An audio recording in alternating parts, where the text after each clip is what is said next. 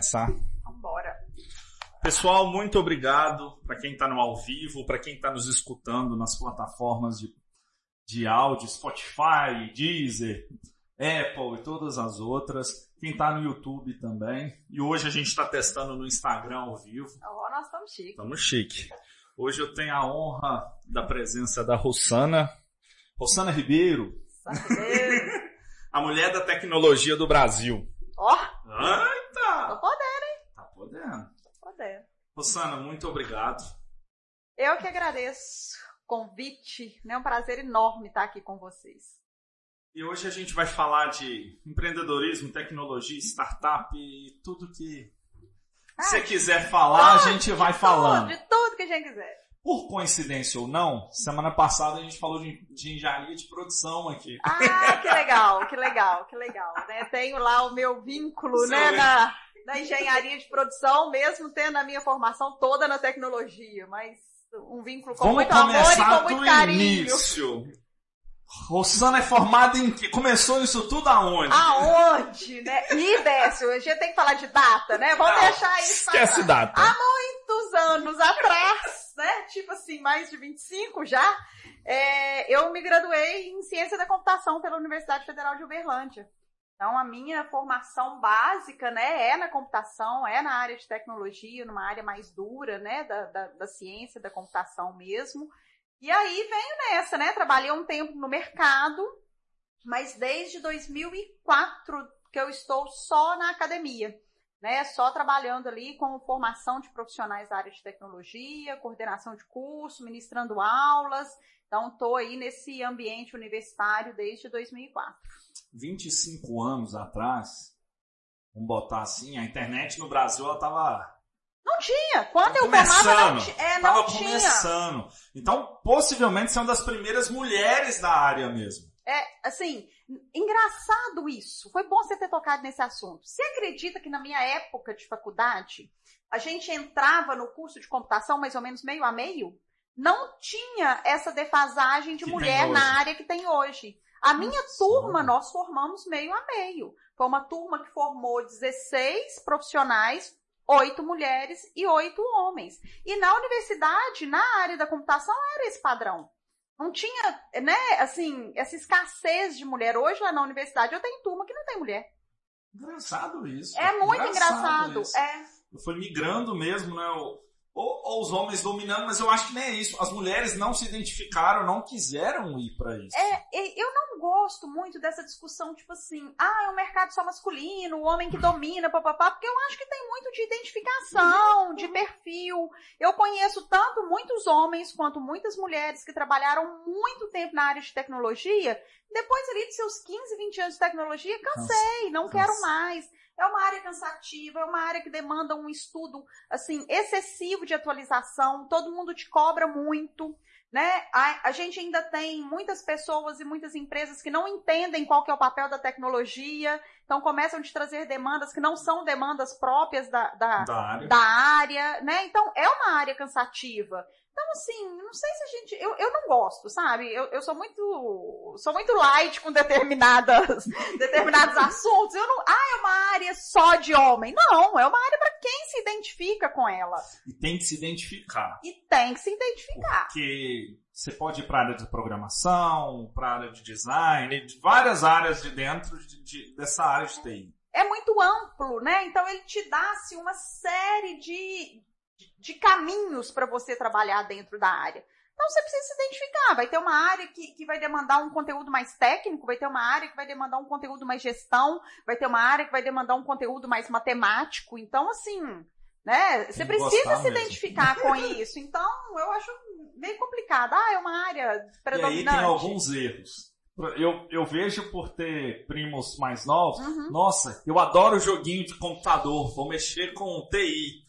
Não, peraí. Uma coisa é jogar, Exato. a outra coisa é programar e trabalhar com isso. É, é, né? Você tem que ter a curiosidade de compreender os processos da construção, né? O porquê que a hora que eu clico ali acontece aquilo, como que se constrói, aí sim é o seu perfil. Agora, ah, eu adoro usar a tecnologia. Não necessariamente você vai querer constru construir uma tecnologia, você vai ser usuário.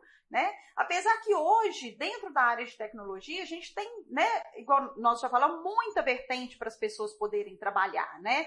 A, a tecnologia hoje é um braço importantíssimo de qualquer instituição. Né? Ela é vinculada na gestão, ela é tomadora de decisão, é ela que ajuda, é ela que fomenta na tomada de decisão. Então, assim, ela tem uma característica também de trazer é, um perfil de gestão, sabe, para junto dela, né? Tanto é que, por exemplo, o curso de sistemas de informação, na sua diretriz está lá, o, o, você tem que trabalhar com tecnologia, com a área dura da computação, com gestão e com matemática. Nossa, ele é muito amplo. É muito amplo. Né? É uma área bem legal. E hoje, molecada que está entrando na faculdade, e não só molecada, eu gosto muito de TI por isso. Tem gente que se descobre na área com 40 anos, uhum. 50 anos hoje. E, e, e, não é difícil de ingressar, porque é uma área que não necessariamente precisa de um diploma superior. Isso, isso. Mas quem tem, tem uma facilidade maior por ter a base. Exato, né?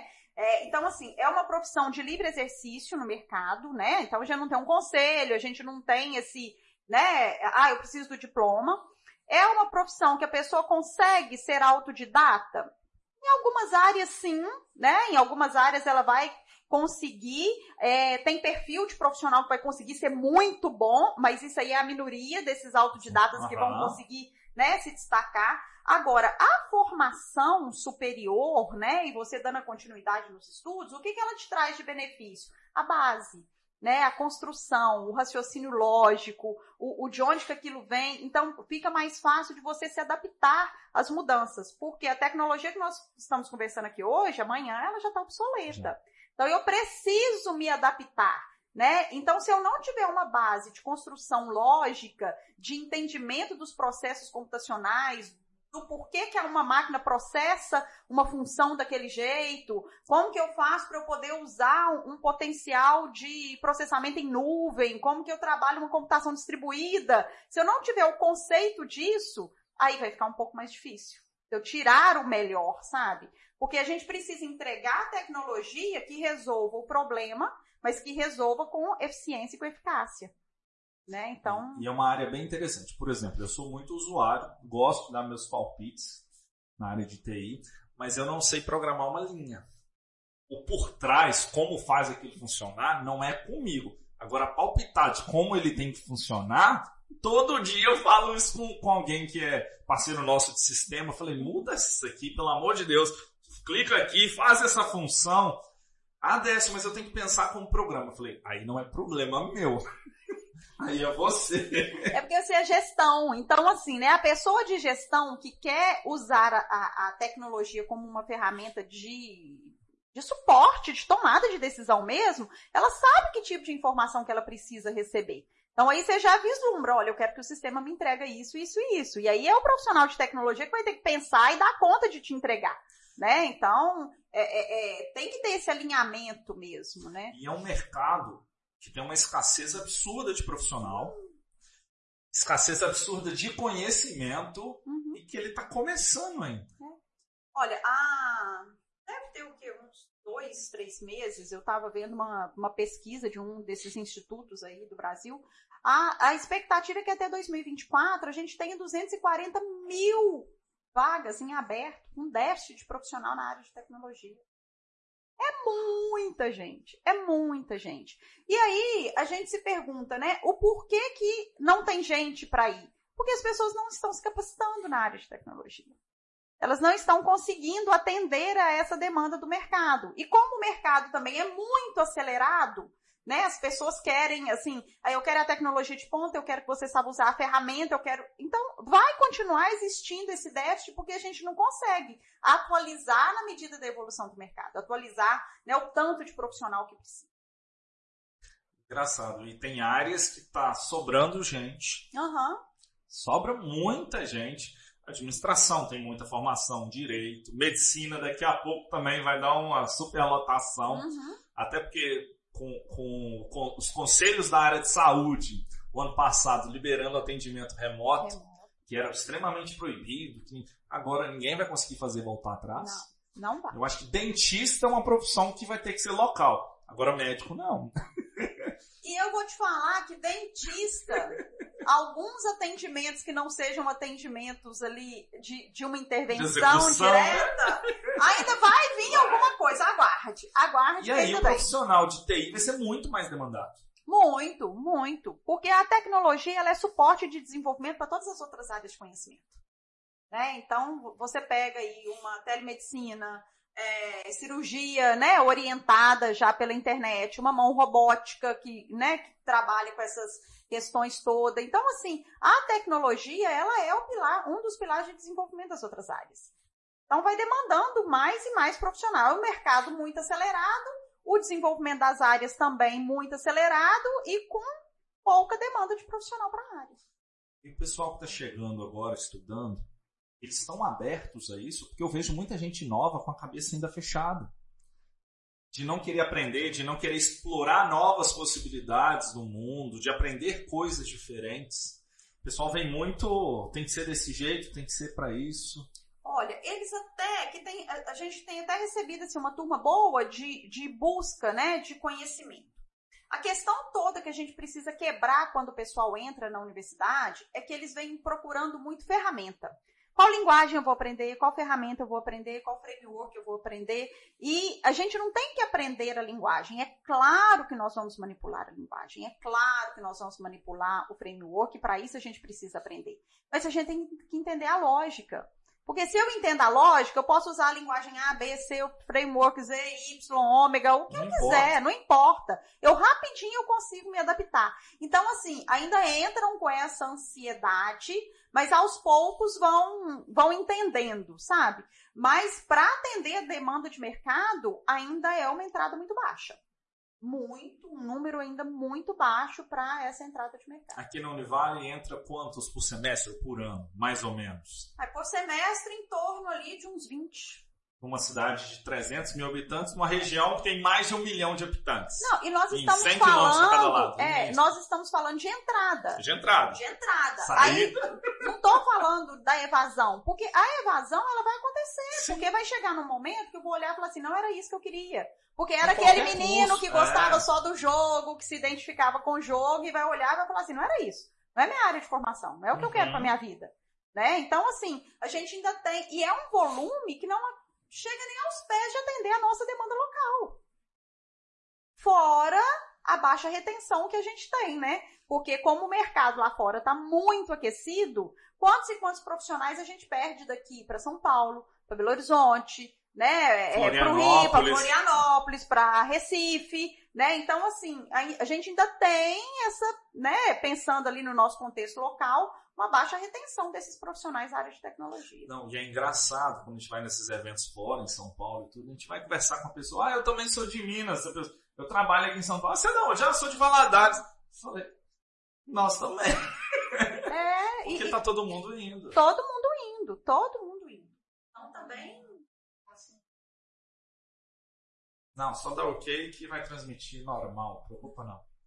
É porque eu, eu salvo tanto no computador quanto transmito ao vivo, pra vivo, se pra- ver algum pra problema. guardar, isso É, mesmo. Só que como a gente está agora com qualidade HD, o espaço que isso toma é é enorme. gigantesco. É, Faz parte da faz tecnologia. parte da tecnologia, né? Faz parte da, Faz parte da, da evolução, Da né? evolução. Por exemplo, eu gosto muito de mexer com tecnologia. E eu aprendo assistindo o pessoal transmitindo o jogo ao vivo na Uhum. internet. Porque a primeira vez que eu vi, há uns sete anos atrás, cutucando no YouTube tudo, eu parei para assistir uma pessoa jogando e eu vi uma doação de, de 5 mil reais. Uma pessoa doou para outra continuar jogando 5 mil reais. Eu parei para ver. Falei, peraí. O que, que é O isso, que, que é né? isso? Chamei a Jéssica pra ver. Falei, Jéssica, esse número aqui que eu tô lendo tá certo? Não tá errado, não? Ela falou, Décio, você leu isso mesmo. E aí eu comecei a futucar com tecnologia e entender mais. Porque mesmo na área de gestão, Uhum. não é comum se fazer tra- transmissão ao vivo de podcast. Na área de Não. gestão não é comum. A gente está vendo um crescimento muito grande de podcast. Muito pessoal que gosta de HQ, que gosta mais de tecnologia. Tá normal isso Uhum. já, mas na área de gestão a gente não vê. E o pessoal, eu acho que tem muito medo de pegar algo que já funciona em TI há muitos anos e aplicar aquilo em outra área. Eles não conseguem enxergar a conexão Sim. para poder fazer. Ontem à noite eu estava conversando com um aluno de administração, e foi estagiário nosso, aí ele reclamando, nossa, mas para que, que tem graduação ainda? É um absurdo, eu leio o livro, eu aprendo muito mais do que o professor ensina na sala de aula. Eu falei, graças a Deus. Se você já está aprendendo mais do que ele, o professor já fez o papel dele. É, que é te dar a base para você poder entender o que está ali. É, e o que eu falo que assim, a gente precisa, né, realmente passar por uma mudança no nosso sistema educacional. Né? Então, assim, é, é, é, essas gerações elas já pedem isso, né? Mas por outro lado, a gente também tem alunos que se sentem é, autoconfiantes e gestores da sua aprendizagem, e outros que, se você não for lá, praticamente não pegar na mão e não puxar, ele não vai sair do lugar. Então a gente ainda tem ainda assim um, uma turma muito mesclada. Então quando a gente escuta uma coisa dessa, o aluno, nossa, eu estou aprendendo muito no livro. Que bom. Que ótimo. Mas ele também está perdendo a oportunidade de pegar aquilo que ele está aprendendo no livro e ir lá e discutir com o professor dele e compartilhar e saber uma outra opinião. Você concorda com esse autor? Você concorda com esse posicionamento, né? Porque o professor, o papel dele é o único exclusivamente de direcionador. É como se fosse um mentor, sabe? Então, assim, por exemplo, nos Estados Unidos, a gente tem muitas universidades da área de tecnologia que trabalham só com problemas, todo baseado em problematização. O aluno recebe, o aluno busca, o aluno resolve, e ele tem as mentorias com os professores para resolver. Então, a cada semestre ele entrega um problema resolvido. Mas aqui a gente tem toda a questão de alguns modelos de legislação, básica, da educação básica, né? Então é uma transformação assim, geral, que a gente precisava viver para até mesmo conseguir dar mais autonomia para o nosso aluno, sabe? E, e, e, eu acho que a gente tem esse problema, e aí começa na educação base, Sim. pela falha. Nem é tanto culpa dos professores, é mais do, do processo mesmo. É lógico que a educação básica tem uns grandes problemas e muito até por alguns professores não se uhum. interessarem em evoluir, uhum. isso existe, mas com a pandemia ou se evoluiu ou se evoluiu. Ou se evoluiu. Então acho que a pandemia antecipou 10 anos de tudo que ia vir. E, e, e os alunos, vamos falar, a gente chega no ensino médio, por exemplo, minha área, eu não lembro nada de biologia, porque eu nunca gostei daquilo. Eu tive que fazer do mesmo jeito. É. Química. Concordo que as bases eu podia saber, mas entender o que, que era reino, como os negócios de química lá, de transferir para um lado. Eu nunca usei é, aquilo. Tá como mudança, né? Aí, assim, de carga horária, de segmentação no ensino médio, né? Para ser implementado. Eu não sei se é a partir do ano que vem que já vai ser implementada essa nova diretriz, mas assim, tudo que é novidade gera resistência, ah, né? Gera muita dúvida de como que, que vai ser, mas a gente vai ter que arrumar um caminho, sabe? Para para a educação, para tentar até mesmo dar essa, essa maior autonomia né, para o aluno. Agora, uma coisa, né, Décio, que vale para tanto para o aluno, quanto para o professor, quanto para qualquer profissional. A gente não pode acomodar na nossa zona de conforto, né? Então, assim, a gente tem que estar tá sempre buscando. Então, se eu estou ali dentro de uma sala de aula, já aprendi o conteúdo daquele professor, vai buscar além. Vai ver o que mais que tem naquele conteúdo, sabe? Vai provocar uma discussão mais aprofundada. Então eu não posso simplesmente me acomodar, né, na minha zona de conforto. E o relacionamento entre universidade, empresas, a colocação desses alunos, desses profissionais, o que está tendo mais de resistência ou o que está tendo mais de falha nesse processo que a gente pode trabalhar, a gente pode fazer? É o, o empresário entender o que, que faz o profissional de TI, ou é o profissional de, da área de entender também o que, que precisa dentro da empresa, como é que está isso hoje? Olha, eu falo que isso aí é um problema que o dia que a gente conseguir resolver, eu acho que vai ser a solução do mercado. Porque existe um gap muito grande entre aquilo que o mercado demanda uhum. com aquilo que a universidade entrega né? Porque o mercado, ele demanda diretamente o produto, ele quer o resultado. Então, ele quer a ferramenta, ele quer a produtividade, ele quer o desempenho, ele quer a alta performance naquele tipo de ferramenta, naquele tipo de modelo, naquele tipo de padrão que ele está usando, que a empresa uhum. usa. A universidade, ela vai formar um profissional mais amplo. Ela vai formar um profissional que vai conhecer superficialmente os modelos, vai conhecer as linguagens. Então, esse profissional, para chegar lá e ter a performance que a empresa quer, ele precisa passar por treinamento. Então, o que precisa existir e que eu acho que falta ainda um movimento, tanto das universidades quanto das empresas, é no sentido de aproximação para pensar assim, opa, peraí, sua turma já está aí no sexto período? Já estão vindo para o mercado? Já tem? Deixa eu ir aí começar a treiná-los? Deixa eu começar a colocar qual é a minha a minha metodologia de desenvolvimento, qual framework que eu uso mais. Deixa eu começar a fazer esse, esse movimento dessa aproximação. E uma outra coisa que eu vejo também que, que as empresas poderiam adotar, que é como se fosse um apadrinhamento. Então, assim, hoje a gente tem tantas pessoas querendo fazer universidade que não tem como fazer o pagamento de uma universidade particular, então, assim, compensa, será, a empresa bancar esse aluno e ir fazendo essa formação paralela? Enquanto ele tem a formação lá dentro, ele também vai recebendo uma formação paralela dentro da empresa? Então, são algumas coisas que a gente pode pensar. Será que dá para padrinhar? Hoje, o, o, curso de sistema de informação hoje na Univale, que a gente trabalha, né, com, com o sistema híbrido, né? Nós somos um curso cadastrado no MEC, um curso EAD, mas trabalhamos com metodologia híbrida. Então, o aluno tem aula presencial duas vezes na semana. O curso custa 380 reais por mês. Então, assim, será que uma empresa não dá conta de apadrinhar?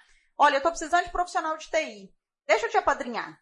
Você vai ficar aí dentro, eu vou pagar seu curso, paralelo, você vai fazendo meus, minhas formações internas. Então, eu acho que são, assim, aproximações que precisam acontecer. Porque aí vai demandar tanto os alunos para a universidade, para a formação, uhum. quanto atender a demanda de mercado.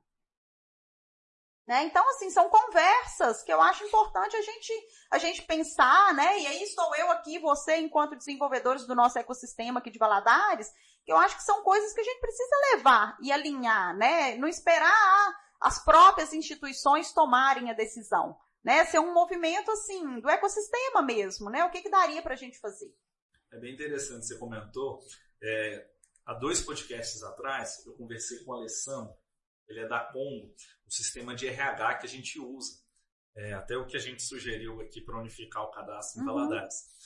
E ele é formado, sistema de formação, e entrou na empresa como funcionário, deu quatro anos de empresa, os donos viraram para ele, olha, a empresa é sua que nós estamos indo embora. Toma. Pronto. ele virou empreendedor do nada, do nada, e toca o negócio do mesmo jeito. E ele entende agora das duas partes, uhum. do sistema que ele ajudou a criar, ajudou a desenvolver, e do empreendedorismo. E hoje vem uma linha muito forte das startups. Sim. Que demanda muito de profissional, sistema de formação e outras áreas, porque se não for voltada para a tecnologia, é difícil ela conseguir escala, né? conseguir o crescimento. É, em alguns modelos de negócio, sim, se torna um pouco mais difícil. Não é impossível, mas né, uhum. um pouco mais difícil. E você foi lá no, no, Vale do Silício, dois anos, três anos atrás. Isso, dois anos. Conhecer o que, que eles fazem lá, o que, que eles fazem de diferente lá que a gente tem que copiar mesmo a ideia. Posso falar baixinho? Segredo. O que, que eles fazem de diferente lá? Nada. Nada. Nada. Nada. O que que tem de diferente lá? São as pessoas. É o envolvimento, é o engajamento, vontade. é a vontade, uma coisa que a gente às vezes não tem aqui é o trabalho colaborativo. Lá as empresas são do mesmo segmento, elas se ajudam. Elas sentam e discutem numa mesa os seus modelos de negócio e vão ver onde que eu posso te ajudar, onde que elas abrem as portas para quem quer aprender. Então existe muito uma questão de colaboração. Então, que eu acho que é o que falta para a gente poder, assim, ter esse desenvolvimento, é essa colaboração, sabe? É engajamento mesmo das pessoas, é querer fazer diferente, porque tudo o que, que tem lá, a gente conseguiria ter aqui. É uhum. lógico que eles estão num patamar de desenvolvimento tecnológico diferente, mas nada que a gente não consiga ter um avanço, nada que a gente não consiga ter um ecossistema forte, nada que a gente não consiga ter desenvolvimento de startups que atendam a nossa necessidade. Né? A gente não precisa ter startup que vai atender necessidade do Vale do Silício. Não, eu preciso começar a resolver meus problemas aqui, locais, locais. Locais. E quantos problemas temos?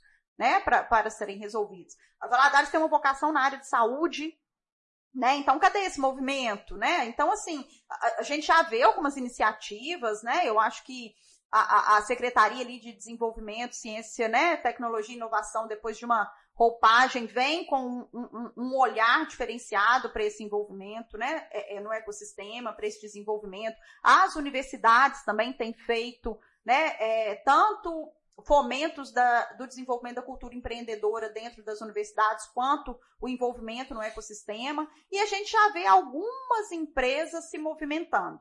Mas eu ainda acho que, em termos de empresa, ainda é um número muito baixo. A gente ainda precisa né, envolver mais. E esse ecossistema, para a gente poder pensar em algo, de ter incubadoras, de ter né, uma rede de startup, de pensar numa política pública para incentivo para esse tipo de, uhum. né, de negócio de alta tecnologia, a gente só vai conseguir fazer isso se a gente fizer engrenagem, universidade, governo e empresa privada funcionar. Ela tem que, ela tem que girar e tem que girar todo mundo junto. E, e eu acho que falta ainda, até o governo municipal, e aí não só de Valadares, mas qualquer lugar, entender que se ela incentiva negócios de tecnologia, ela capta mão de obra qualificada uhum. e ela vai criando uma escadinha de conhecimento que em pouco tempo, porque a área de TI ela proporciona isso, o desenvolvimento muito rápido local. E, e, e, até isenção de alguns tipos de impostos que são porque hoje não existe empresa. Se ela gerar emprego na cidade, já está muito bom. Já está muito bom. E pronto. E, e, eu fico pensando assim: por que, que a gente também não pode trazer sedes mesmo das empresas uhum. para cá? Fábricas de software, né? Podemos construir uma, uma série. House, né? É, uma série né? De, de, de, de fábricas aí de softwares a gente vai estar tá gerando imposto local, a gente vai estar tá movimentando. Por mais que essas empresas vão continuar contratando profissionais fora, porque a tecnologia permite você contratar, né, Indiano, profissional do chinês, mundo inteiro, né? mas a sede dela vai ser aqui, a referência dela vai ser aqui, local de imposto dela vai ser aqui, os profissionais vão querer vir para ficar mais perto, né, e trabalharem aqui. Então, assim, é um movimento que eu acho que a gente precisa fortalecer. Mas também só vai ser fortalecido se o, o, as empresas locais também compreenderem um pouco do papel da tecnologia nos seus negócios. E eu ainda sinto, assim, eu tenho 25 anos que moro em Valadares, né? Eu não sou daqui. Já evoluiu muito, mas Você eu. É da onde? Eu sou de Uberlândia. Então, é. Você vem de lá para cá mesmo. Eu vim de lá para cá mesmo. Mas eu ainda sinto que ainda tem muitas empresas, empresas de grande porte em Governador Valadares, que não fazem uso da tecnologia como o, o, o seu fator essencial, como o seu braço de gestão. A tecnologia é só a ferramenta. E, e o mais engraçado, que eu já escutei quase morro quando eu escuto isso. A tecnologia vai substituir emprego. Tem não, nada a ver uma coisa com a outra. Ela transforma, né? Sim, ela vai transformar, sim. ela vai transformar alguns postos de trabalho, alguns postos podem deixar de existir, mas outros vão, vão ser, ser criados. criados. E isso, gente, não é da tecnologia dessa. Vai lá na Revolução Industrial, não. vai lá na, na criação da, da, da, luz elétrica. Todo, todo trabalho braçal, ele tem de ser substituído por tecnologia. Sim. Primeiro que é difícil as pessoas quererem trabalhar. Uhum. Segundo que o custo dele é muito alto. Você tem que ter uma rotatividade grande, porque as pessoas vão tendo problema, vão ficando mais velhas, e você tem que trocar. Então a tecnologia sempre vai. Carros, hoje é quase a maioria das fábricas é todas robotizadas. Ok. Isso vai ser normal. Só que eu preciso de montar equipamento, eu preciso dar manutenção, eu preciso de toda a estrutura por trás, inclusive a empresa que fabrica os robôs. Exato. Não, e não é nem só para você fabricar, não. Eu tive a oportunidade de ir numa loja da Tesla 100% digital o carro né? Você tem o volante, mas assim, você não tem onde passar marcha. Você quer chegar o banco para frente, é num tablet. Você quer abrir o porta-luva, clica no tablet. Você quer aquecer o carro, você clica no tablet. Então, assim, até para você dirigir um carro, você vai ter que ter algum conhecimento de tecnologia. E aí a gente volta lá naquele assunto da educação. Por que, que tem medo de, dessa substituição? Porque a partir do momento que você começa a transformar postos de trabalho com o uso de tecnologia que vai demandar um determinado tipo de conhecimento, a gente precisa dar a formação. A gente precisa dar o conhecimento, a gente precisa dar o raciocínio lógico, né? E hoje a nossa estrutura educacional ainda é muito falha nesse processo. Então, eu acho que é onde que causa medo, onde que causa insegurança, né? Então, por isso que a gente precisa inserir mesmo as crianças aí nesse processo de tecnologia. Ah, os meninos já nascem inseridos na tecnologia. Eles nascem Sim, como não. usuários da tecnologia, mas eles não nascem com um pensamento para desenvolvimento, eles não nascem com um raciocínio lógico para pensar novas soluções. É, eu tenho um priminho, é, acho que ele está com 10 anos hoje. Já tem uns dois anos que nós, estamos incentivando, nós estamos incentivando a mãe dele de colocar ele em todos os cursos de robótica.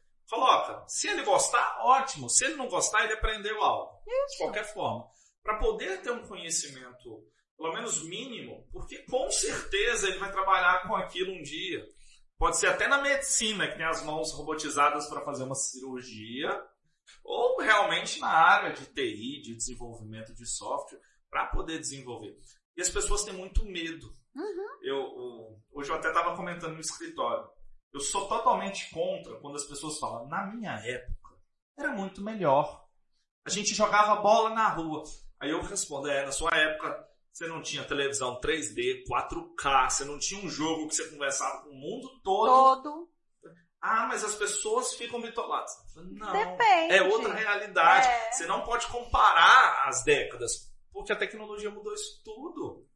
Hoje eu posso ter uma criança aqui conversando o dia inteiro com outra na China e aprendendo idiomas diferentes, porque possibilita. Exatamente. E eles conversam. E muito! Muito, e E muito. muito. Eu vejo lá meus meninos, eu tenho um de 18 e uma de 15. Não consegui levar nenhum para a área de tecnologia, nunca quiseram nem sonhar em fazer um curso, nem de robótica. Mãe, pelo amor de Deus, não quero isso não. N- não. Mas não tem perfil mesmo, nenhum dos dois, né? Como eu e meu marido da área de tecnologia, assim, perfil zero, todos dois. Mas é, você entra lá, tá jogando. Tá jogando com quem? Com um americano, tá jogando com um holandês. Esses dias minha filha tava conversando com um grupo de alemão. Então, assim, é, é, gera essa, é, essa conectividade, né? Essa quebra de barreira, de fronteiras mesmo que a gente tinha antes, né? Então eles têm um mundo aí para desbravar de conhecimento. E os pais hoje não têm coragem de deixar os filhos na rua. Não, Então você vai reclamar de quê? Ah, mas o menino nunca brincou de amarelinho. E?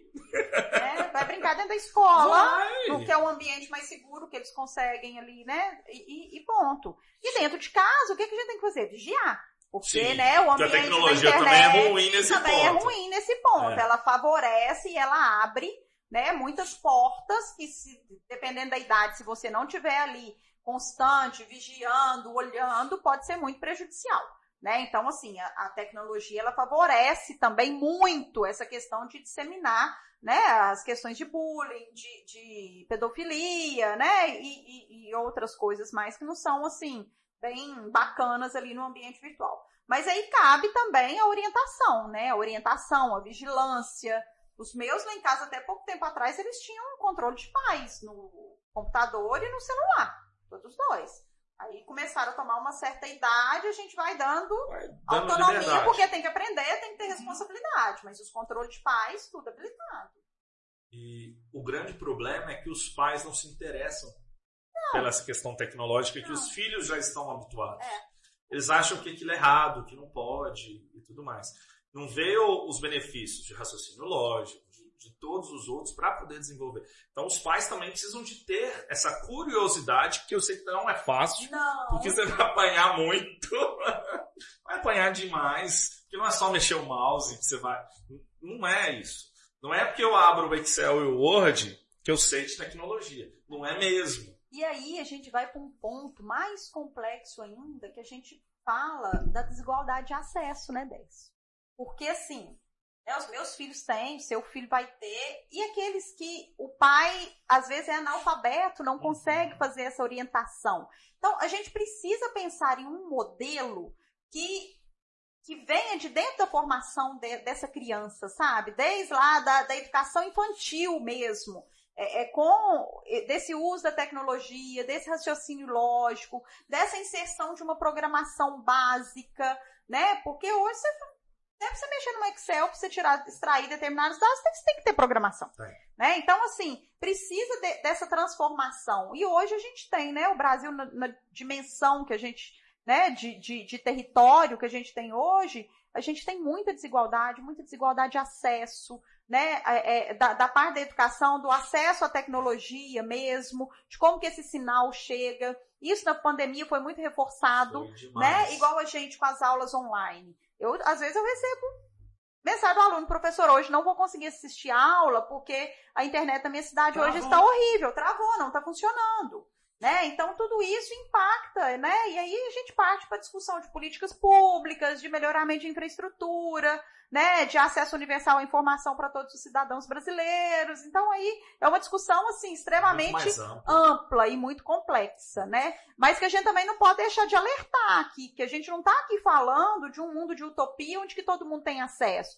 Não, a gente precisa pensar nessas questões também, sabe? Dessa mudança e passa pela escola. Até porque os satélites da Starlink lá do ombro da Tesla já estão no ar. Já estão Daqui no a pouco é. a internet via via satélite é, realmente para todo mundo todo já vai estar tá liberada? É, será, né? É, é, o valor eu não sei. Não sei, mas assim, né? A, a gente tem projeto que vai permitir, né, essa inclusão. Nos Estados Unidos, pelo que eu vi, é 100 dólares. Mas se a gente converter isso para o real. É muita coisa.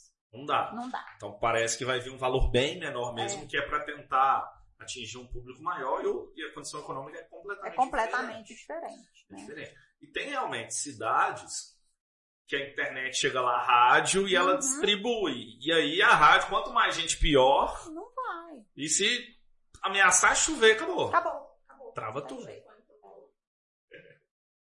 E aí a gente vai vendo assim, né? É, que a gente tem muitas questões para a gente conversar de tecnologia, né? Tem um avanço rápido demais de mercado, com ferramentas e com desenvolvimento, às vezes, né? De, de possibilidades de sistemas que a gente nunca nem sonhou em imaginar que era possível. Aí tem uma outra ponta que não tem acesso ali para conseguir ter uma aula online para assistir, para ler um conteúdo, para consumir um conteúdo. Uhum. Então, é uma questão muito ampla, né? A tecnologia, ao mesmo tempo que ela ajuda e que ela traz essa quebra né, de fronteira, ela também é, é, é, parece que maximiza um pouco esses a desigualdade. A desigualdade né? é. facilita e ao mesmo tempo atrapalha. Atrapalha, é, é. Né? Então, assim, ah, a culpa é da tecnologia? Não, não, não é culpa da tecnologia, ela tem que continuar se evoluindo, tem que continuar né, andando, mas a gente tem que pensar o que, que a gente, enquanto cidadão, pode fazer para melhorar isso. Né? Eu que acho que vai procurar. muito no que você falou, das empresas locais formarem as uhum. pessoas. A gente não vai encontrar profissional pronto. Não. De jeito nenhum. Não. Independente do cargo que você queira. Ou você paga muito caro para tirar a pessoa de algum lugar que uhum. ela já uhum. trabalha, ou você vai formar alguém. Só que aí nós temos que ter paciência. Isso. Requer tempo, requer investimento em tecnologia, em dinheiro mesmo, é. em tudo. E, e, e, as empresas precisam acordar para isso. Ou se faz isso, ou se faz isso. É porque não vai ter profissional. E aí vai virar, vai chegar uma hora que vai virar guerra de braço. Né? E aí vai ser naquela, quem paga mais, quem, é, fica qual, muito caro. É, qual empresa que tem um propósito que, que, que, me, né, atraia. que me atraia, que tem um projeto que me atraia. E hoje, o que, que a gente já tem visto nos grandes centros? Uma rotatividade muito grande de profissionais de tecnologia. A empresa tal pegou o projeto de uma multinacional X. Aí todo mundo cresce o olho e quer ir para lá. E aquele projeto acaba, já muda. todo mundo. Então, assim, é, é, tem uma rotatividade muito grande de profissionais no mercado, sabe? E isso acaba que não é benéfico para ninguém, nem para a empresa, nem para o profissional, porque não cria raiz, né? É, é, é, pode falar, não tem nada a ver, mas eu acho importante, o profissional tem que criar raiz, não, é ficar igual, né, antigamente. Pulando de realidade. É, não. Pular de galgar, não, você tem que criar raiz, tem que deixar a sua história, você tem que construir um legado nos lugares que você, né? E não assim, ah, não, aquele ali passou por aqui por tão pouco tempo, só contribuiu nisso. Não, você tem que deixar um legado por onde você é, passa. Eu levo isso muito para mim, eu sempre falo. Eu tenho que fazer a diferença na vida das pessoas. Exato. E se eu não tiver tempo para isso, eu não vou conseguir. É. Eu posso dar um pitaco, mas eu não vou conseguir deixar algo que as empresas continuam, uhum. as pessoas continuam executando. Que é isso que, no final, é isso que vai valer. É. O que, que eu vou conseguir realmente contribuir? O dinheiro, ele é consequência do trabalho. Exato. Ponto. E ele ajuda a pagar a conta. Ele não te traz felicidade, não, ele não te traz não, saúde. Não. Agora, em pandemia, a gente conseguiu enxergar isso Exatamente. mais. Então é muito melhor focar em qualidade de vida, focar em fazer algo que eu gosto, do que correr atrás de dinheiro. E, e deixar a sua marca, né? Qual que é o seu propósito aqui? Eu quero fazer o quê? Né? Então, assim, a gente precisa ter isso em mente, né? É, é, fazer essa. Qual o diferencial, né, que eu quero né, trazer. E aí, quando você falou, né, lá atrás, que a gente estava conversando sobre as startups, um processo que a gente faz no curso de sistemas é isso, a gente tem uma disciplina de startup, inovação e negócio, onde que a gente, e tem projetos também que a gente desenvolve no curso inteiro, é, que a gente vai estimulando o aluno a pensar problemas da sociedade. Então, eu já tive aluno que pensou em soluções é, tecnológicas para acessibilidade, outros já pensaram em tecnologias para bem-estar de idosos. Eu tenho um grupo agora que está pensando é, sobre empreendedorismo social, um outro grupo está pensando a educação online agora nesse momento de pandemia.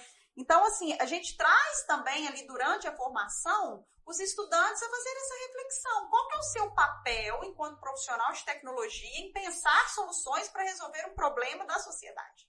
Porque o papel nosso é esse, é resolver o problema. Porque senão, fica muita gente. Hoje o mercado online está muito assim. Uma pessoa fala que aquilo dá muito dinheiro, tá todo mundo indo fazer a mesma coisa.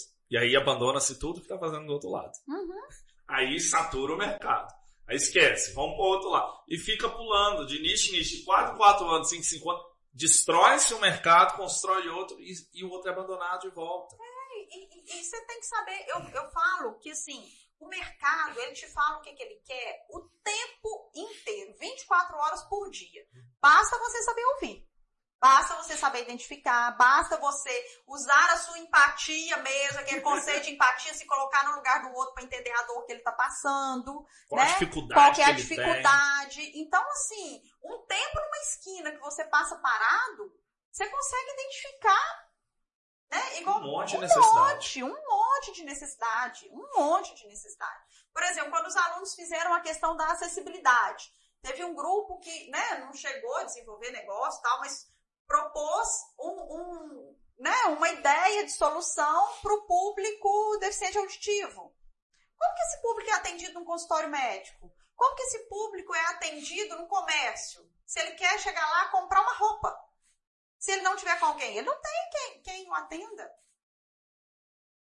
Não, por exemplo, algo simples que algumas startups estão tentando bolar, mas eu já, pra, na minha concepção, é muito mais simples. Para os usuários de ônibus, eu tenho o Uber que mapeia os carros. Por que, que eu não sei onde estão as localizações do ônibus para eu saber para que ponto que eu vou? Dependente do tamanho da cidade, vai ter utilidade. Porque as pessoas querem saber informação. Eu não quero ir para um ponto de ônibus, pegar um ônibus, ficar 50 minutos esperando. Ou eu vou aproveitar o que eu estou fazendo, o tempo que eu tenho para fazer outra coisa, e na hora que o ônibus estiver próximo, eu vou para lá. Né? Então, então, assim, tem muitas soluções e que são soluções simples, né? E às vezes as pessoas que estão ouvindo vão falar assim, ah, mas já tem isso no mercado. Mas tem isso. Às vezes, para uma determinada realidade, você precisa adaptar para a sua realidade. Então, precisa ter esse processo de enxergar, de compreender, de buscar se já tem alguma solução ou, ou não, ajudar a adaptar aquela solução para aquela realidade local né? Então tem todo baratear o custo o daquilo. custo daquilo, né? Então assim, não é necessariamente desenvolver a tecnologia do zero, mas às vezes adaptar alguma tecnologia existente para resolver o problema. É difícil hoje a gente É? começar qualquer coisa do zero. Sim, Hoje já tem muita coisa já pré-moldada pra É. gente aproveitar. É. É só adaptar. é só adaptar. E coisa boa tem que se copiar. Você vai Vamos aplicar. Vamos aplicar e vamos trazendo para nossa realidade, vamos inovando naquilo que, que às vezes aquela tecnologia não atende. Né? A gente pega o exemplo dessas, né, de, de, de transporte, Uber, Seleto, papapá, e por aí vai. Se você pegar, cada uma tem uma entrega diferenciada. Uma beneficia mais o cliente, outra beneficia mais o motorista, né? Outra escalou ali os modelos de carro para pensar em conforto, outra. Então, cada uma conseguiu dentro de uma entrega, que é a entrega do transporte, a entrega macro, fazer uma entrega diferenciada para o seu público E cada um tem um público diferente. público diferente. Ah, as ideias são diferentes? Não, gente. A ideia macro é levar uma pessoa de um lugar para o outro. A ideia macro é essa. Agora, como que eu entrego essa? Né, é, quem é meu segmento de cliente? Qual a proposta de valor que eu estou entregando para esse cliente? É aí que é diferente. e eu vejo muito usar esse momento de pandemia, o áudio fica gravado por muito tempo, mas é importante a gente pensar. Muito empresário tá, tá lamentando, tá secando as lágrimas e não tá pensando em como melhorar, achando que daqui três meses, quatro meses, um ano, vacinou todo mundo, volta-se o mercado antes. E não volta. Eu falo que a pandemia, ela, ela tem dois lados. Ela tem um lado muito negativo, mas ela tem um lado muito positivo ela trouxe uma possibilidade de adaptação, de melhoria de processo, de repensar né, é, algumas questões. Por exemplo, a educação. A educação, o caminho dela é continuar sendo uma educação híbrida. Uhum. Eu acho difícil voltar para 100% presencial. Independente da idade. É, eu acho que agora vai voltar nessa ânsia de voltar, mas os processos vão ser construídos para uma educação híbrida. Bom sabe? Então, assim, ela trouxe, né, a, a transformação digital. Nós vivemos, né, cinco anos em mais ou menos ali, cinco, seis meses, né? Então, assim, agora, a empresa que não deu conta de pegar isso como vantagem, como benefício para ela se adaptar, para ela se transformar, aí ela tá perdida. Aí vai ser mais difícil. Eu tô vendo muita gente reclamando. Nossa, a pessoa A tá comprando os produtos pela internet o Zezinho da esquina vai fechar. Vai! vai. Independente de pandemia ou não, ele vai fechar. Porque os, os grandes grupos de negócio online têm um preço que o seu João, o seu Manel, a, a pessoa A, B, não vão conseguir competir. Aí eles vão ter que pensar no diferencial, que não vai ser preço. Vai ser atendimento, vai ser qualquer coisa, menos preço. E sabe o que eu fico pensando, Décio? O que que leva a empresa local não se digitalizar, não virar uma empresa de internet, não fazer venda para internet, e virar para você e falar assim, olha, você comprou meu produto, eu te entrego hoje na sua casa. Porque quando você compra um produto fora, vai gastar quantos dias? Você vai esperar. Não, você comprou aqui, eu te entrego hoje. Então o que, que você pode. Vai pro mercado, vai pro digital concorrer com eles. Qual é o diferencial que você vai dar? Ah, eu quero comprar um tênis, não sei se, tá, se serviu, se não serviu, não. Peraí, você comprou esse? Vou levar aí, você experimenta, já vou levar outros modelos, faz uma entrega uhum. diferente. Sai sabe? da loja. Sai da loja. Sai da loja. Sabe? Porque o cliente ele vai continuar em casa. Todo mundo gostou de ficar em casa. É cansativo não ter poder de liberdade de sair. Sim, sim. É. Nossa, ficar em casa é chato. Chato porque você não pode sair. A partir do momento que você conseguir sair, você vai entender que ficar em casa é ótimo. E a gente aprendeu a viver com certo comodismo, porque tudo o que você precisa chega na porta da sua casa. Sim. Tudo. Sim. Né? Então, tudo que você precisa. Né? Chega lá na porta. Então, esse comodismo, será que a gente vai conseguir desapregar dele? Será que, que, que né? Como que vai ser esse retorno? Será que todo mundo vai retornar para essa compra física, né? Ali na rua? E é interessante, algo simples. É, não sei ainda os grandes supermercados aqui estão tentando, mas muito devagar a venda online. Muito devagar. Eu entrei em Viçosa em 2004. Já tinha o restaurante, o supermercado escola da uhum. universidade já fazia venda no site.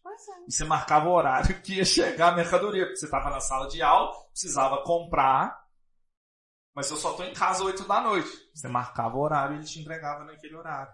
Então, cidades maiores, Valadares e outro, o povo ainda não acordou.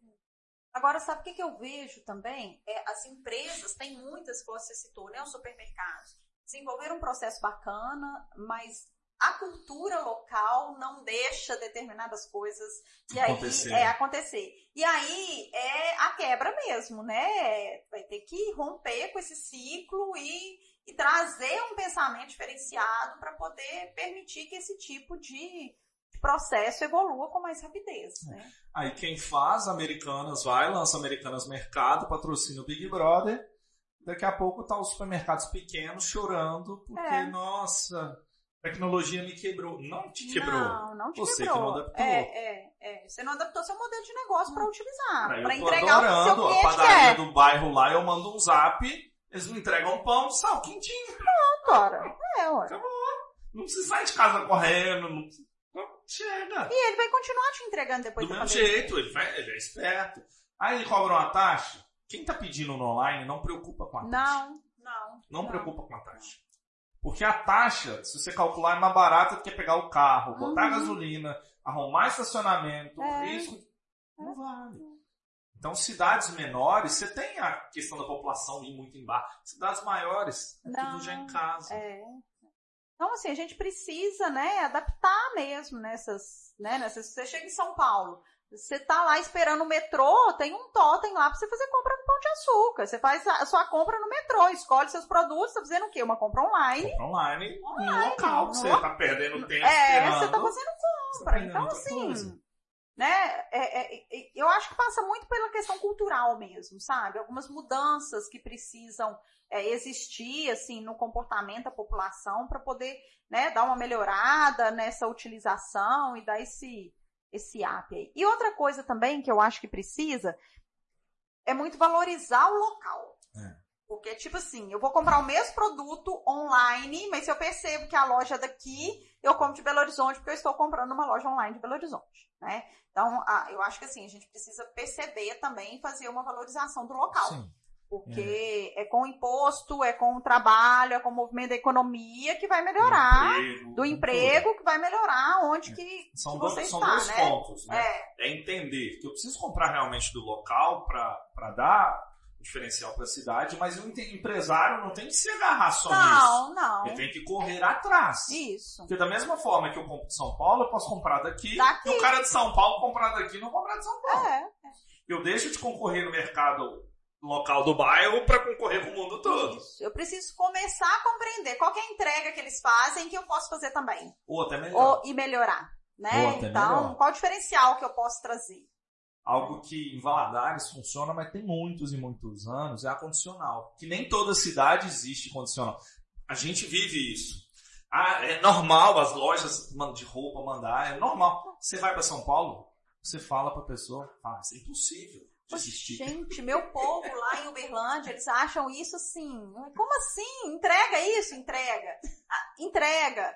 Entrega. Você experimenta e manda de volta. Né, eu falo que Valadares toda vida foi uma cidade de delivery, né? Foi. E assim, além do condicional, o delivery em Valadares já era uma forte. coisa muito forte, né? É, então, assim, a gente vê mesmo essa característica. Então, como que a gente pode beneficiar dessa, sabe? A condicional é uma venda online. Online. E as pessoas nunca repararam isso.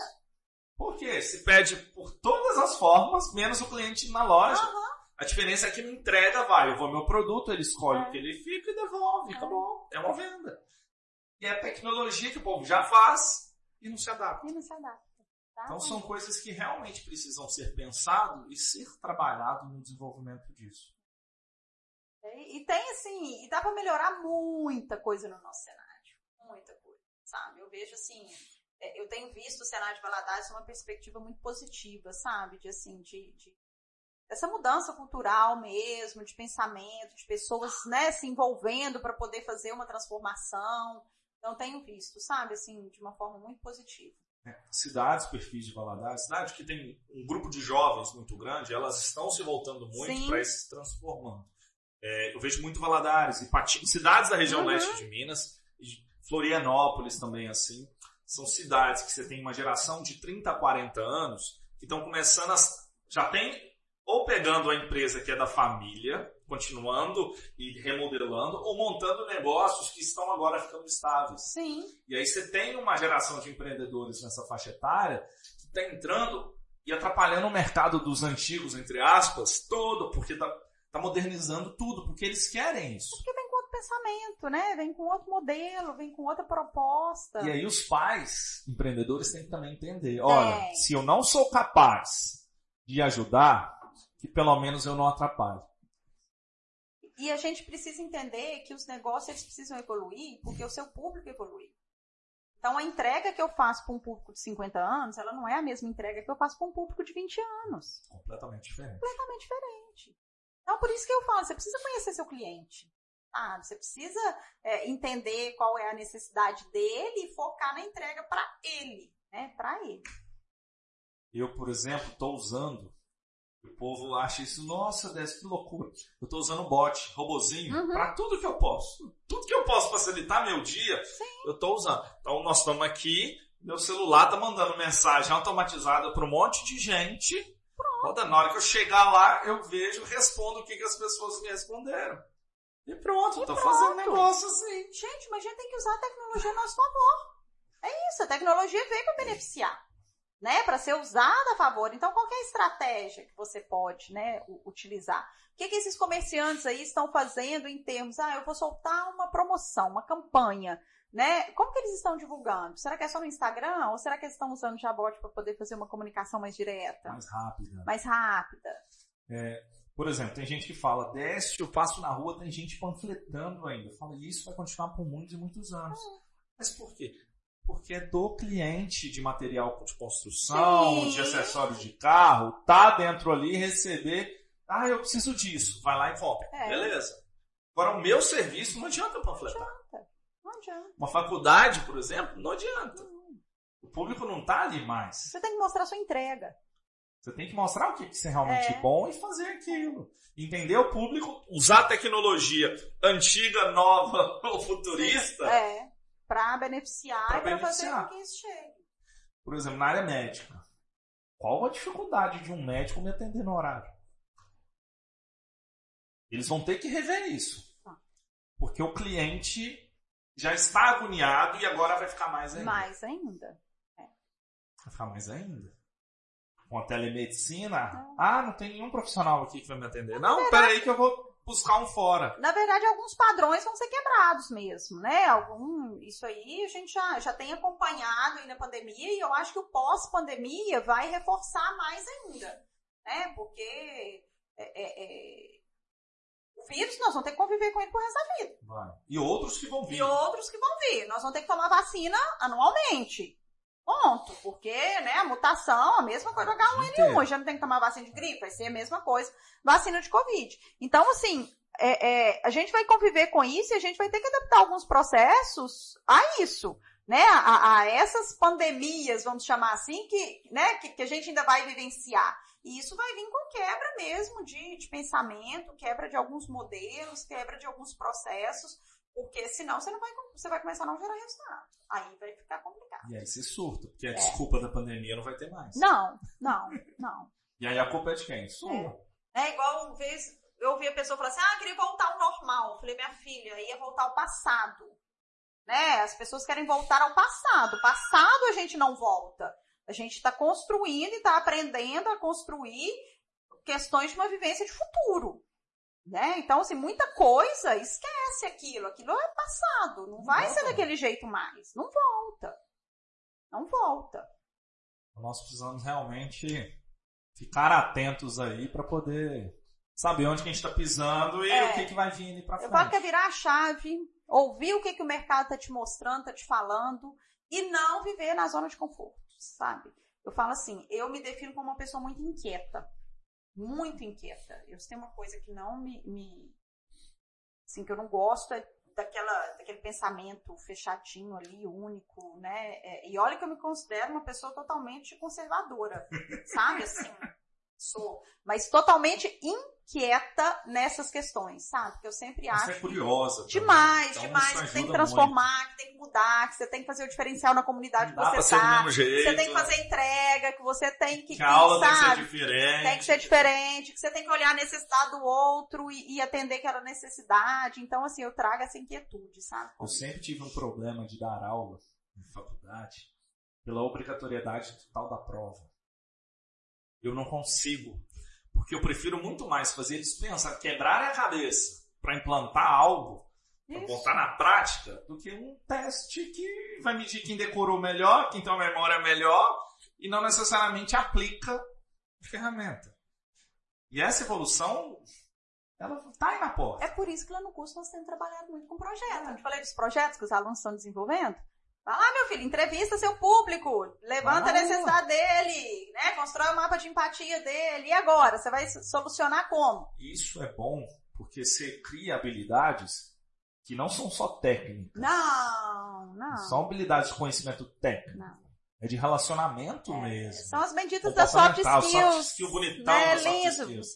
Então, assim, e a soft skill é o quê? Meu filho, como você se relaciona com o outro, como que você enxerga a dor do outro, qual que é a sua capacidade de trabalhar em equipe, como você lida com as adversidades que você vai passar todo santo dia, né? Então é isso, é, é, é, é comportamento. Hoje inteiro. começou uma profissional aqui na Alma, a Karen de, de engenharia de produção, a gente contratou. Ela começou hoje, hoje eu recebi ela de manhã, mostrei, falei por que, que ela foi contratada. E aí eu mostrei o meu gráfico com o gráfico dela. Parou. O que, que é isso? Eu falei, olha, aqui são as nossas habilidades, soft skills. Uhum. Eu te trouxe porque você é meu oposto. Eu não preciso de alguém igual a mim. Não. Aguentar dois eu, eu não dou conta não. Eu não dou conta, eu não me aguentaria. Eu preciso de alguém que me complemente. Exatamente. E aí as empresas, os empreendedores, os gestores precisam aprender a lidar com o oposto. Porque uhum. hoje não é fácil. Não. E elas não aceitam. A pessoa pensa diferente. Cara, eu tenho que aprender a lidar com isso. E até na discussão, a Ângela que está ali na, na mesa, a discussão com a Ângela aqui é legal, porque ela é altamente feminista, altamente engajada nisso. E a gente cutuca para brincar e ela tem que argumentar e a gente cutuca, tem que defender. Tem que defender. E isso eu acho bacana no ambiente da empresa, porque faz todo mundo pensar. É a diversidade, gente. E viva a diversidade no ambiente empresarial. Porque se todo mundo pensar do mesmo jeito, você não vai inovar. De jeito nenhum. Né? Ah, uma das coisas, né, do Vale do Silício, de aprendizagem. A inovação, ela só acontece se mentes diferentes estiverem pensando o processo. E aí vem, aproveitar nisso para jogar o home office. A dificuldade das empresas pós-pandemia ficar em home office. Porque no home office, cada um cuida do seu. Uhum. E pensar o conjunto não é feito porque não se tem um conjunto para pensar. Então as empresas, muito banco entregou, um monte de empresa acabou com sede. Nós vamos ter sede nunca uhum. mais. Daqui a poucos anos, eles vão, eles vão ter que voltar. Já tem muitas empresas falando no processo híbrido. Eu vou trabalhar X dias na semana em home e X dias a equipe vai estar junto porque tem que ter convivência e muitas empresas estão já pensando em investir em espaços de convivência e não em espaços de trabalho nesses locais onde que elas vão né, ter para esse encontro ali, para essa discussão, para essa troca de ideia. A questão não funciona. Não melhora. Não melhora. E, e, lá nos Estados Unidos tem muito. Eu estou tentando negociar um podcast com um funcionário da Google, que é daqui de Valadares, que estou comigo em Viçosa, que eu quero entender justamente como é que a Google faz isso. Porque eu sei que dentro da hora do cafezinho, eles trocam ideia de negócio, propõem para o Google e o Google banca o desenvolvimento daquele projeto. Exatamente. Um monte de inovação do Google foram ideias. Ah, a pessoa precisava traduzir um livro do russo para o inglês montou o Google Tradutor. Precisava de encontrar um negócio no mapa. Foi, e foi desenvolvendo as ferramentas assim. Olha, nós tivemos uma experiência muito bacana lá, porque no dia que nós fomos fazer a visita no Google, nós almoçamos no restaurante deles. Então, assim, né, um espaço fantástico, os funcionários tudo lá almoçando, e aí terminamos o almoço, fomos para a cafeteria que fica uhum. dentro do, do espaço do restaurante. É igual o filme lá dos estagiários? É, quase que aquilo. e aí, é, o, o cara do, do, do, café era brasileiro. Então aí começou a conversar com a gente e tal, deu a caixinha de som dele para poder tocar música. E um lá colocou Marília Mendonça para tocar dentro do restaurante da Google beleza, tocou, os americanos tudo olharam, alguns, né, com uma cara boa, outros estranharam um pouco, né, o coisa do som, e aí nós saímos. A hora que nós saímos, veio uma funcionária do RH do Google correndo, literalmente correndo atrás de nós. Quem são vocês? De onde vocês são? E já com QR Code. Conecta todo mundo no meu LinkedIn que eu quero saber quem são vocês. Porque vocês chegaram num ambiente que não era de vocês. E, e mostraram a cara de vocês naquele ambiente. Conecta todo mundo comigo por um comportamento. Então eles estão antenados o tempo inteiro, o tempo inteiro para poder entender o comportamento das pessoas, se vai conseguir realmente atender a necessidade deles. É, hoje aqui eu contrato por comportamento, eu não contrato pelo currículo. Não. O currículo abre as portas. Sim, ponto. ponto. A partir daí, a partir que analisou o currículo, eu vou para o comportamental. É o que eu sei que as pessoas vão dar conta. Porque a parte técnica a gente ensina. Pode demorar um dia, um mês, um ano, o tempo que for, mas se ensina. Comportamental é difícil se ensinar, as pessoas têm que estar muito abertas a mudar. Eu tive aula, é, fiz uma pós-graduação de gestão, liderança, inovação, e aí tive vários professores, assim, né, gestores de empresa. Não lembro se foi o, o dono da Mormai ou se foi o dono da reserva, né, é, é, quem, quem foi que falou né, essa, essa frase, que ele contrata assim, chama a pessoa, a pessoa, não, nós vamos conversar, vamos bater papo. Se depois de muito tempo de papo deu vontade de sair para um barzinho, tomar, comer pizza e continuar tomando chopp, então é aquela que serve a minha equipe. Se deu vontade de continuar a conversa, se fluiu, se, se tem um papo bacana que engaja, então é essa que, que, que serve a equipe. É, que as pessoas muito sem, sem engajamento, sem envolvimento, sem. Não vai. vai. porque ela vai fazer o dela e tchau. E tchau. E não tchau, adianta. Não é Hoje as empresas não estão procurando só isso. Não. Ela não quer alguém que só entrega o trabalho dela bem feito. Você tem que relacionar, você tem que conviver. Porque, nossa, eu conheço muitos ótimos profissionais fazem muito bem feito, mas de relacionamento. São péssimos. E uma coisa que é importante a gente ressaltar é que antes a imagem do profissional de TI era aquele nerdzinho que ficava fechado numa salinha e só recebendo as demandas. Uhum. Isso não existe mais. O profissional de TI, ele precisa se comunicar, ele precisa atender cliente, ele precisa atender o gerente do projeto, ele precisa dar ele precisa ser o gerente de projeto, né, se for a área dele. Não existe essa figura desse nerd fechadinho que não se comunicava, que era timidozinho. Esquece, esquece isso. Você tem que ir para frente, apresentar seu projeto, você tem que dar conta de vender sua ideia, então, assim, né, mudou o perfil, né? Porque antes até nos filmes, né? Era uhum. aquela coisa assim, colocava o cara Seriado, no computador, filme, é. sério, de óculos é. e quietinho no computador e não conversava com ninguém. Esquece. Esquece, o perfil não é esse, mas... O perfil tem que ser não. alguém engajado, comunicativo. Engajado, comunicativo, sabe? Que consiga Já. entender tudo e usar aquilo tudo. E usar aquilo tudo em benefício. Sensacional. Já era. Já era. O mercado ele muda. E vai muda, piorar. Se você acha vai. que você não vai mudar, ele vai piorar. E vai. Vai ficar muito mais rápido, muito mais exigente. Programação vai ser robotizada daqui Sim. a pouco. Você vai falar o que, que você quer, você clica, arrasta. Gente, os frameworks estão aí para poder ajudar. usar. Mas aí a pessoa tem que entender quem é que vai desenvolver o framework. É. Alguém vai ter que É o cara que formou na tecnologia. Ele que vai ter que dar suporte. Quem é que vai desenvolver o algoritmo de inteligência artificial, de inteligência de dados? Quem é que vai tratar a estatística dentro desse algoritmo? Eu tenho um parente meu que mexe com, com site, configuração de site e tudo. Eu sempre falei com ele, vai para o WordPress, uhum. framework do WordPress, você vai ganhar velocidade. E, consequentemente, volume. Você vai conseguir fazer muito melhor. Não porque a linguagem é ruim, eu prefiro programar tudo do zero. Você nunca vai conseguir entregar a quantidade de clientes que você precisa. Vai ficar impossível. E só você vai fazer. Você tem que usar os benefícios. E tem que ter a, a turma por trás, que somos nós, da área, né, ali da tecnologia, desenvolvendo essas ferramentas, desenvolvendo esses algoritmos. Aí que é a parte linda do negócio. Luciana, foi um prazer ah, bater esse papo agradeço, com você. Foi ótimo. O papo foi bom, fluiu foi bem. Muito bom, foi. flui. Vamos conversar mais desses. Vamos fazer mais acho... desses. Deixar a pandemia passar, botar mais gente na Não roda, é, botar profissionais de áreas diferentes. Aqui a gente consegue estrutura hoje para quatro. Conseguimos colocar mais duas é. aqui e fluir. Aí o problema é o tempo. Porque... É.